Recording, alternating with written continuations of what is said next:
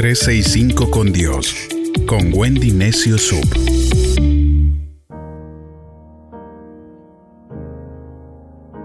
...28 de febrero... ...vuelve en amistad con Dios. Sé que alguien necesita volverse a Dios hoy. Y sé que hoy ya no lo sientes como antes. Piensas que estás caminando solo, estás cansado, ya no tienes fuerzas para continuar. Quieres tirar la toalla, te sientes como un barco sin timón que va a la deriva y por más que trata de levantarse, has vuelto a caer. Dejaste de escuchar a Dios, dejaste de disfrutar el tiempo de oración. Antes eras de los primeros en buscarlo y ahora te cuesta tener una relación íntima con Dios. Te demoras para orar, te aburres escuchando una charla y sientes que algo por dentro se está apagando en ti. Eso mismo sintió David cuando dijo en el Salmo 13, del 1 al 3, Mi Señor y mi Dios, ¿vas a tenerme siempre olvidado? ¿Vas a negarte a mirarme? ¿Debo seguir mi corazón siempre angustiado, siempre sufriendo?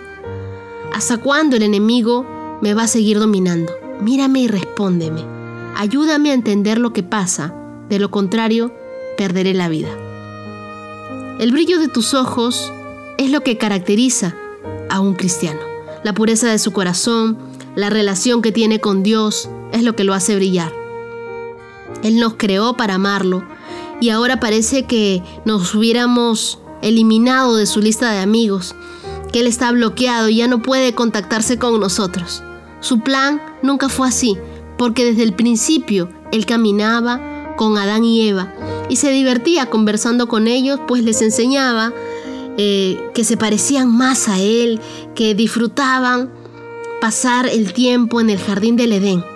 Hoy quedaron lejos las noches donde esperábamos que todos se duerman para orar y para leer nuestra Biblia. Yo te pregunto, ¿dónde se fue el amor tan grande por Dios que sentías? ¿Por qué se sentiría tan mal David hasta el punto de morir? O quizás sentía que espiritualmente se estaba muriendo. Cuando dejas que esa llama se apague, te estás muriendo. Cuando no estás cerca del que vino a traer vida, estás muriendo. Cuando no le hablas a Dios por meses, estás muriendo espiritualmente. Cuando sabes que el brillo de tus ojos se está apagando y no haces nada para avivarlo, nuevamente estás muriendo. Cuando dejas de escuchar que era suyo en tu interior, estás muriendo. Mi pregunta para ti hoy es, ¿hace cuánto que no tienes un encuentro con Dios en su jardín?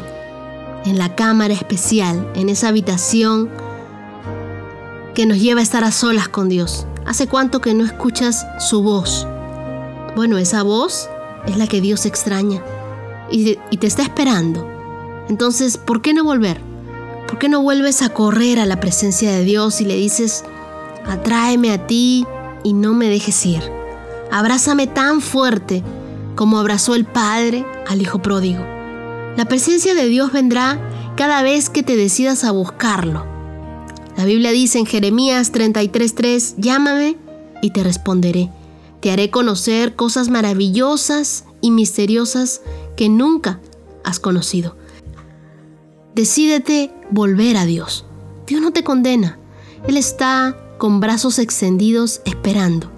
Y todos estos días lejos de Él han hecho que crezca más su amor por ti. Mi consejo es el de Job 22:21. Ponte en paz con Dios y Él te hará prosperar de nuevo. Vuelve a acercarte a Dios, vuelve a tu lugar secreto, vuelve a tu tiempo de oración, vuelve a tu devocional, a tus tiempos de comunión. Comienza a escribir nuevamente en ese cuaderno las cosas lindas que Dios te dice. Vuelve a los brazos de Dios. Él está esperándote como un Padre amoroso. Vuelve al único que dio la vida por ti, Jesús. Vuelve a enamorarte de la Biblia. Vuelve a orar, a escucharlo. Vuelve a obedecer. Vuelve a su perfecta voluntad. La voluntad de Dios es buena, agradable y perfecta. Te desafío a volverte a Dios los 365 días del año. Que no sea solamente flor de un día. Hay algunos que comienzan en enero y dicen voy a orar, voy a leer la Biblia, voy a hacer mi devocional. Y luego con el paso del tiempo van dejando sus compromisos, van dejando sus prioridades. No, comienza hoy, sin importar dónde te encuentres. Siempre hay un camino para volver a casa. Regresa a Dios y vuelve en amistad con tu Dios.